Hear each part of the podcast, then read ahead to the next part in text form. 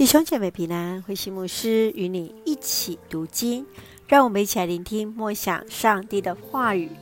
腓利门书一章，爱的请求。腓利门书是保罗对腓利门谈论他原先的奴隶阿尼西摩。阿尼西摩原先是让他的主人腓利门认为是没有益处的，并且因为某种的原因而离开。阿尼西摩后来遇到了保罗，并且因而信主。之后，保罗为了要让腓利门重新接纳阿尼西摩，写了本书信，并且让阿尼西摩亲自带回给他的主人。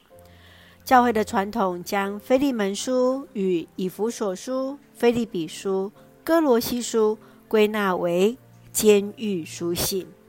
保罗在写这本书信最主要的目的，就是让腓利门接纳他的奴仆阿尼西摩回到他自己的身边。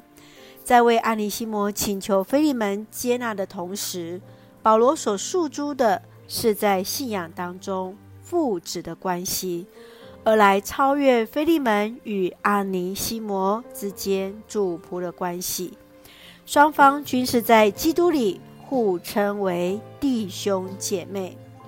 保罗对当时奴隶的制度的态度是顺应当时的法律制度，因其所处的时代不可能废除奴隶制度的存在。保罗来提醒基督徒，在面对主仆的关系当中，都要先忠实的扮演好社会的角色，用不同于世俗的方式。以自由平等来处理社会当中的权力关系，也用这样来成为基督徒的见证。保罗在整个劝说的过程当中，并非是一个旁观的仲裁者来自居，而是愿意与犯错的人同担罪责，以此来赢得另一方的接纳，同时以一个谦卑的属灵长辈的身份。来引导那被得罪的一方学习原谅与接纳。让我们一起来看这段经文与默想。请我们一起来看第一章第七节：亲爱的弟兄啊，你的爱心给了我极大的喜乐和鼓励，所有的信徒也因你而觉得愉快。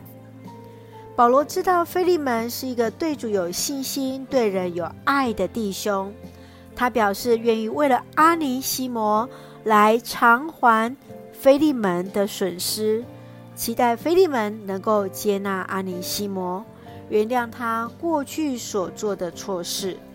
不仅如此，阿尼西摩还有一个新的身份，就是在主的爱里，他已经成为了亲爱的弟兄。保罗希望腓利门能够超越主仆的关系，从心里接待阿尼西摩，如同是亲爱的朋友，正如同他称呼腓利门也是亲爱的弟兄。亲爱的弟兄姐妹，你会如何对待得罪你的弟兄姐妹呢？对你而言，在彼此接纳与饶恕当中，最大的挑战是什么？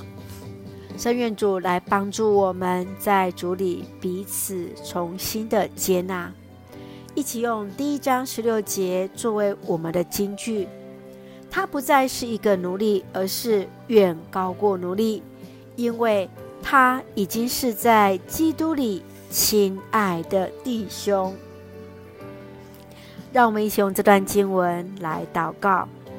亲爱的天父上帝，谢谢主赐给我们新的一天，满有上帝的恩典与同在。因着主的爱，使我们得以被称为上帝的儿女。求主帮助我们彼此接纳与饶恕，得以放下身段，肢体之间可以互称为弟兄姐妹。愿主赐福我们的家人身心灵健壮。恩待我们所爱的国家台湾一切平安，使用我们做上帝恩典的出口。感谢祷告是奉靠主耶稣基督的圣名求，阿门。弟兄姐妹，愿上帝的平安与你同在，大家平安。